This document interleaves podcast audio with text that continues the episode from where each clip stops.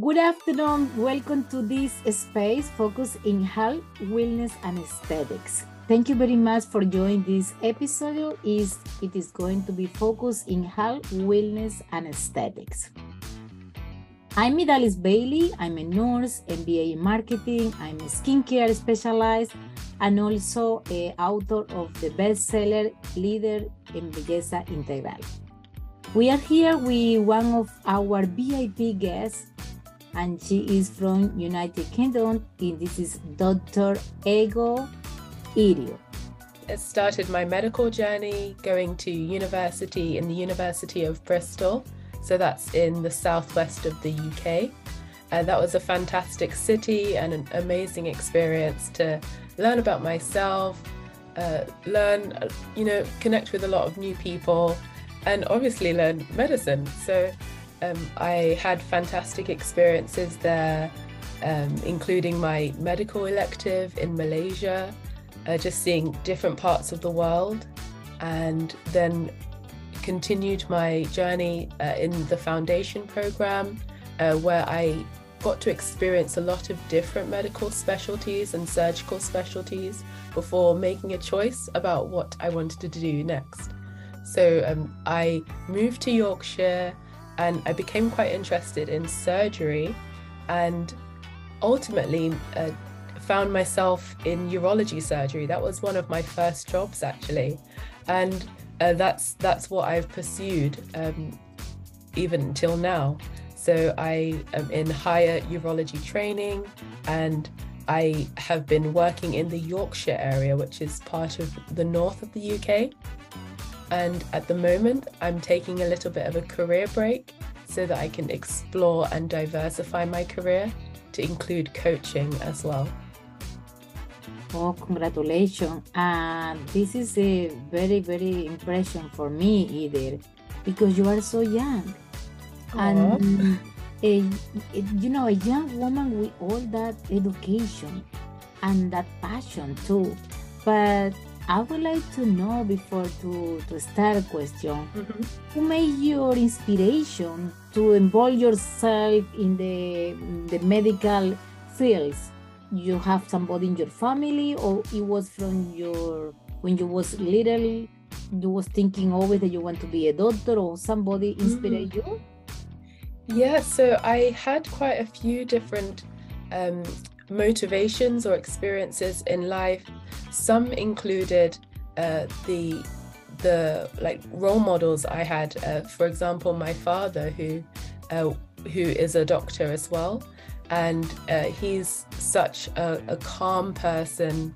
He exudes so much warmth and uh, and just he's so like nice to be around and that type of um, that type of relatability i saw doctors being able to you know help patients to relax and uh, you know to support them through some of their the most vulnerable times in their lives or when they are uh, have the greatest illnesses and so to see my father as somebody who is a good role model to me that was one that was one of my um, that was one of the things that drew me to to medicine. I really admire you because your professional track record and commitment to educating the audience in this topic, men in healthcare. We usually do interviews, a podcast, and also the networking. We are mm-hmm. talking about woman, woman, woman. but to be honest, uh, this is very nice to to talk because men are important too, and the health care for men is very important too. So definitely, I'm happy to talk today uh, directly about that. We'd like to know a little bit uh, what is the importance of having a urology for men. Yes, so um, urology is a specialty that uh, it does have such a broad uh, range of uh, patient types, uh, patient groups rather. So uh, we we treat so many different age groups uh, young children or babies even uh, who may have urology issues right up until the elderly. But most of our patients are men, so about 70% or so. and we do have a lot of female patients as well. But the importance of having a urology doctor in your life or consulting one uh, in different at different stages is uh, so multifaceted. So uh, one of the uh, most important reasons is to be able to detect and uh, prevent some some uh, life-threatening conditions. So those might be the things that obviously might cause a lot of dread. Talking about um, the C word, cancer, uh, but it's so important to be aware of red flags uh, so that one can get to the doctor's attention early. So the um, main cancers I'm talking about are uh, bladder cancer and prostate cancer, uh, particularly for men, as these can be uh, some some that are most affect men really. And so being able to detect those early, for example, if if somebody uh, were to experience seeing blood, seeing any redness in their urine, that would be that would definitely be a reason they should come forward. Um, or if they had any difficulties passing urine, those might be reasons they may want to see a urologist. And those may not um, reflect a cancer related issue, those could be benign issues uh, such as kidney stones uh, or infections that would require treatments and would very the patient would very quickly turn around and become much better. When you are talking about prevention, mm-hmm. what is the basic uh, prevention control for men, for example? Mm, so uh, I, I've just mentioned like kidney stones, for example, and mm-hmm. one of the things uh, that's quite a common uh, problem that urology surgeons and doctors uh, encounter uh, patients coming to hospital with uh, and one of the ways that we can prevent those types of presentations are in just improving our hydration. So doing being mindful throughout the day to make sure you're drinking plenty of water. And by that I would probably say about two liters. So just being mindful to uh, to keep on top of your hydration and reduce things like caffeine so many of us are guilty of that, drinking multiple co- cups of coffee in a day or tea. And those can be um, just being more moderate about that, could be little ways of um, looking after and showing some love to your urinary tract. Um, and some more some uh, other pieces of health advice, which I hope doctors don't, you know, say too often, but those those include things like good exercise and cutting down smoking or cutting it out altogether if one can, because those help to improve one's fitness in general and help to prevent cardiovascular disease, such like such as heart heart disease and the risk of heart attacks. But interestingly for men, and they probably want to listen in at this point, is that good exercise and reducing smoking also promotes their sexual health and well-being because it reduces the risk of erectile dysfunction. So that's really important to bear in mind as well. I really mm, feel very happy and confident talking with the new generation doctor because you mm. are focusing prevention. Yes. You are focusing education you are focused like guide all your patient before the old generation it was just to treat just prescription and treat the problem yeah. and that's why everything that you are talking today i like it because before nobody was you know didn't have the patient or time mm. to to focus in prevention like that and that's why today when we're talking about cancer cancer is total difference. Before when we was talking about cancer, it was like symbol symbol of death. Mm. And today cancer is the most common mm-hmm. diagnostic is increasing every day, but also is increasing the prevention. Or mm-hmm. either if you have the cancer, we can talk about how to take care and survive. Exactly. That's, that's the difference. But again, about thank you about for the new generation that you really are focusing connecting with yourself with that.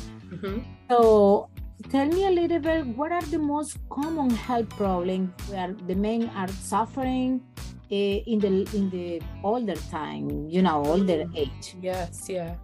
So um just I, I really appreciate that question and also the comment that you made uh, just before that, Idalis, because uh, in the the times that we live in, even though cancer is an incredibly scary word and scary diagnosis, it, particularly within urology, the the advancements with healthcare technologies and treatments, they're so they're so much more improved, and the way to be able to uh, diagnose these uh, diseases early and then also um, survive with them and live a good and good quality of life with cancer is so much better than it has been in the past. So um, men do have very good outcomes even uh, in uh, in spite of being diagnosed with bladder cancers or prostate cancers. So to answer your questions, those might be uh, some of the um, some of the illnesses uh, that uh, may that increase in um, in their prevalence or in their in, in society for men in later life. Um, another, which is which are now moving away from the uh, scary word cancer, we're now talking about benign conditions. And another uh, issue that can be common or increasingly common for men is benign prostate enlargement and I might mention the prostate, and a lot of people may not naturally know what I'm talking about, but that is a gland. It's like walnut sized gland uh, that can be uh, found near the back passage for men. Uh, it helps to moderate their their sperm uh, flow and uh, some associate it with also their sexual well-being and pleasure as well. But this is a gland that throughout a man's life does increase in size and um, may cause them to experience symptoms such as a change or a slowing down of their urinary flow. So those might be reasons they would want to to uh, find and engage with a urologist to see what they can do to improve that. And that's that's a, that represents a lot of our work actually.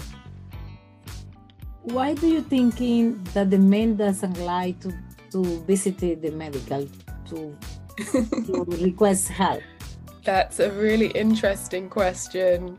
Um, and I almost feel afraid that I might almost be projecting stereotypes here, but I think the reasons may actually be the same, if not similar, for men and women. Sometimes we we don't want to know what's going we we know something's wrong but we don't always want to know um, because it can feel quite vulnerable it can feel quite anxiety provoking and we might sometimes feel afraid of what the answers might be. Uh, and so for men and and women this may be the case but we might feel like we're not in control and that might be one of the reasons that we may feel afraid or nervous about going to a doctor. So sometimes we might allow other competing priorities, such as uh, things going on with our work or childcare issues, or you know, other things going on to to just like reduce that that that um, reminder in our heads that oh something you know I had this symptom maybe I should go and see a doctor or a nurse about this but um, I think it's really important to bear in mind, just like you said earlier, Idalis, that medicine is improving, it's becoming so much more modern, and now these days it's more patient led. So decisions aren't just taken by doctors where they're like they say, "Oh, we're prescribing this. We're doing this for you." You are in control and you have the right and you to to choose what treatments you want, to know what all the the benefits and the risks are, that is your right, and that's what patients should be asking for. And um, even asking for a second opinion if they're not happy or not settled. So the people really are in control of the direction of their healthcare and, hopefully shouldn't feel so afraid or nervous. Yeah. Definitely, I agree with you, and I think in the um, all the new generation, internet, and the networking. That's why we are focusing the global integral beauty networking. All the information that we can building and we can talk so it helped the new community too uh, remember the old generation was a little bit afraid because it was more conservative mm-hmm. it was more private they don't want to talk about any private areas public mm-hmm. but today is totally different very now, different now we can talk before either for aesthetics for example you know how many celebrity was doing botox and nobody want to talk about botox and today everyone to apply botox either either men too but mm. usually usually it was more focused for women and today the main statistic is raising is, is raising you know they want to do they want to take care of their skin to help looks better, improve quality of life too, because it's part of your health too. Yeah. So that's why today I'm so happy talking every day with a professional. I'm just building the new audience, but our purpose is more like prevention, mm-hmm. education, and let him know all the, the, the global community about professionals like you that you have amazing experiences that you can offer them good education good service with treatment mm-hmm. and that's the idea because some of them wants to know and they don't know who is have the experience who is going to take care of them and one that they know and then later they can take their own decision and choose professional like you amazing professional who really have amazing knowledge but also you can offer good help and that's yeah. the idea so i'm very happy with you so Thank so you. many people so many people have a the men have a condition but usually it's more about woman you know woman i want mm-hmm. to know why woman has to go to because the concept is more men go to the urology mm-hmm. and no woman so tell me a little bit this big difference because they want they want they, they don't know they talking mm. men urology and women don't want to see urology but sometimes we need to visit the urology yeah.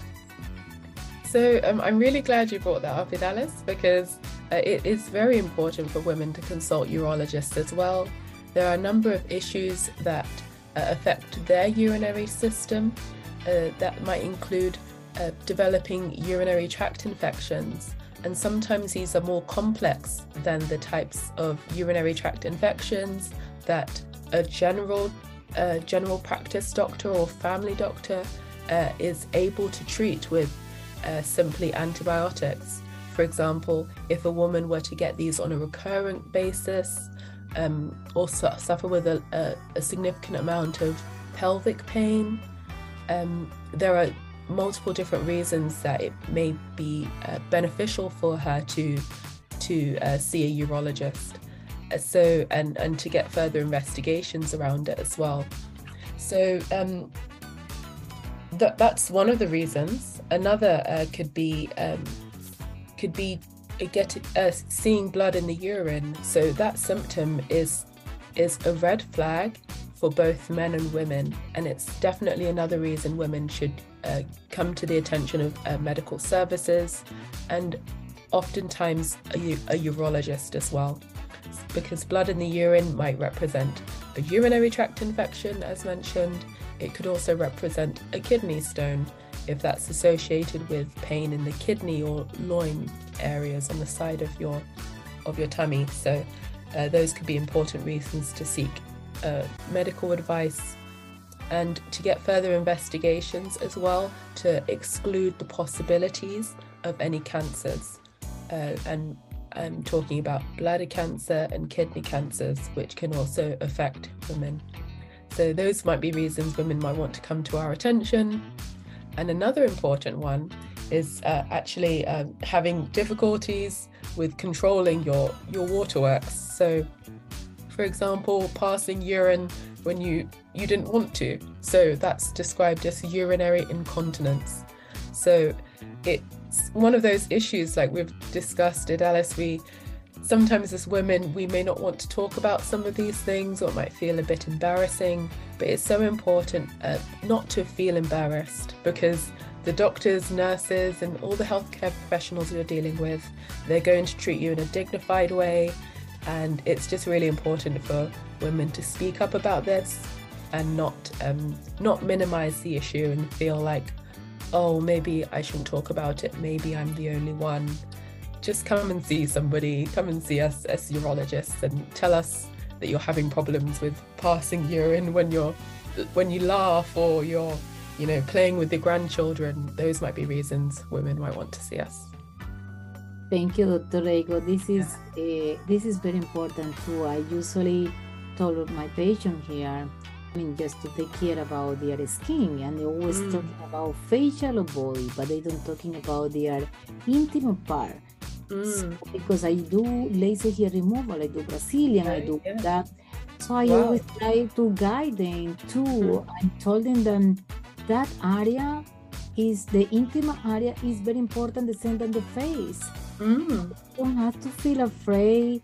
You know, they have to take care, apply cream, they have to visit the doctor, they have to do the the treatment that they have to do today is very, very common here in United States, I think in there too, they are doing um, radio frequency, they are doing laser hair removal, laser skin mm-hmm. rejuvenation, all that aesthetic, but also they are doing all that prevention to, to, to don't get skin elasticity in that area.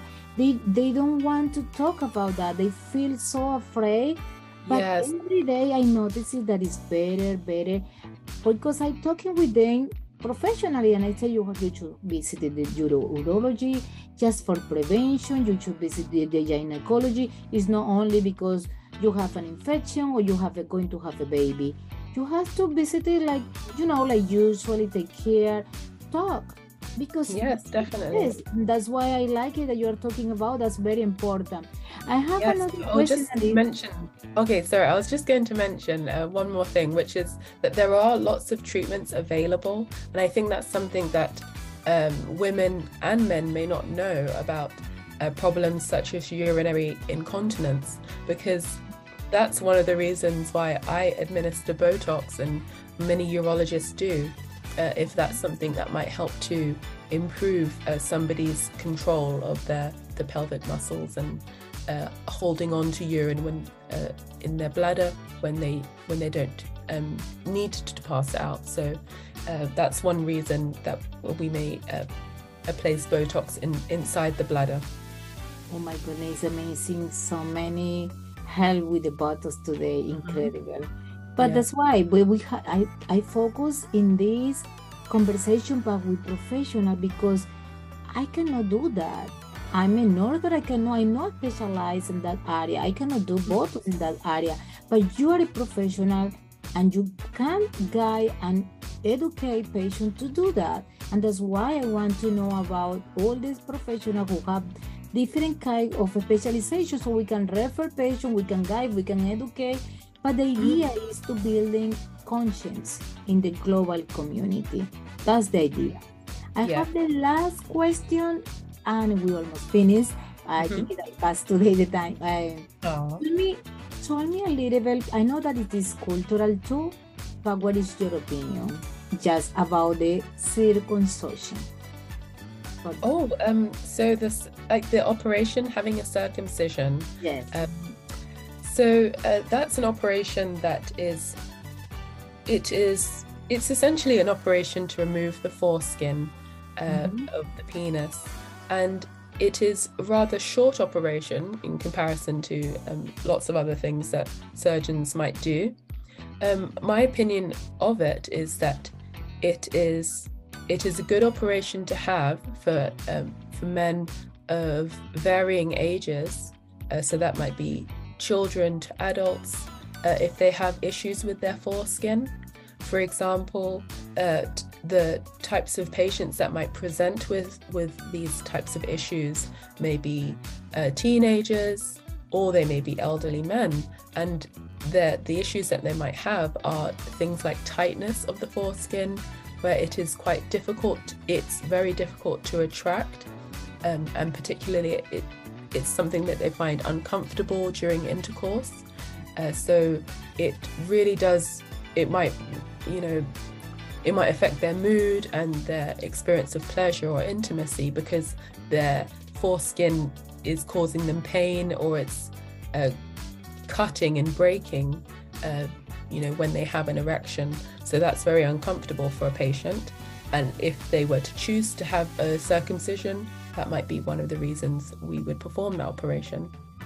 Um, when when do you recommend newborns or when they are uh, kids or when they are teenagers? So uh, for newborns, um, uh, I think there is a a lot of different opinions on circumcision, and I wouldn't take my own personal opinion, but I am aware that a lot of uh, lot of newborns or children may have circumcisions for cultural reasons or for religious reasons, and um, that's you know that's completely a choice that parents may take, and uh, rather than a medical reason to do so.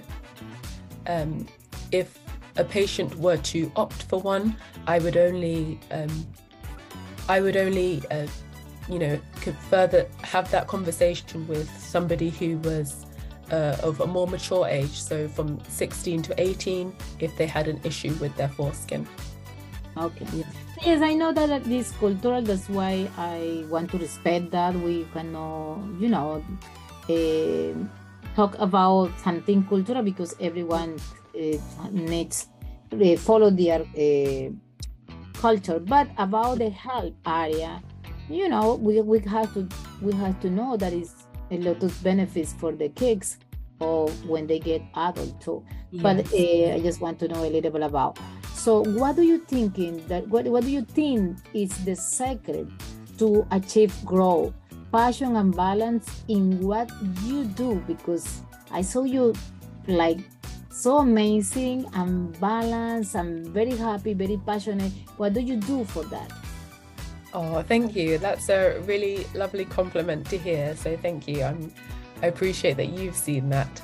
And um, I think it's really important to stay true to oneself and one's values and to prioritize that in to help you help to guide your your decisions about what what um, makes you happy, what makes what uh, fills you with joy and passion, and to be able to make space for those things by decluttering your life of the things that don't fill you with joy.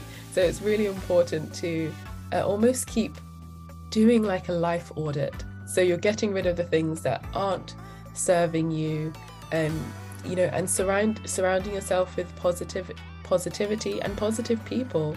Uh, we we spoke about this uh, before we actually came on air, um, but it's so important to have a support network of people that uh, share your values, share your intentions, and motivate you. So, um, stepping out of your comfort zone as well, that's really important.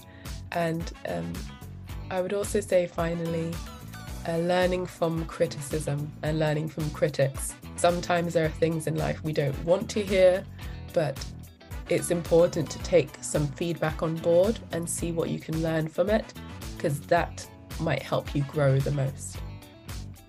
Thank you very much. Thank you for your time. According to your extensive professional experience, I would like to share with all my community in a pastime with Idalis for all just young men or adults who are looking to improve their lifestyle. We invite them to follow our uh, VIP guest is Dr. Egho uh, Idiot today. So where we can locate Dr. Egho? So uh, thank you. So um, you can find me on Instagram uh, where my handle is at Dr. underscore Egho, which is spelled E G H O. So that's where you can find me. And uh, any further information, I'll have that connected in my bio. Thank you, Dr. Egho, for your time. Uh, you are excellent, doctor, and I really have a great time today. I enjoy with you this short conversation, and I wish you the best. So we will continue working with you. We have the Global Integral Beauty magazine. We also have interview. So because your experience is very nice and really good, I would like to continue working with all the global community in all the different platforms that we have. Thank you everyone for your time too. And please, you can follow us in our social media, Idalis Beauty Savvy and Global Integral Beauty, and Dr. Egho too. Don't forget to follow us and also uh, be uh, ready for the next podcast or the next interview in Has Time with Idalis. Thank you, Doctor. Thank you, Idalis.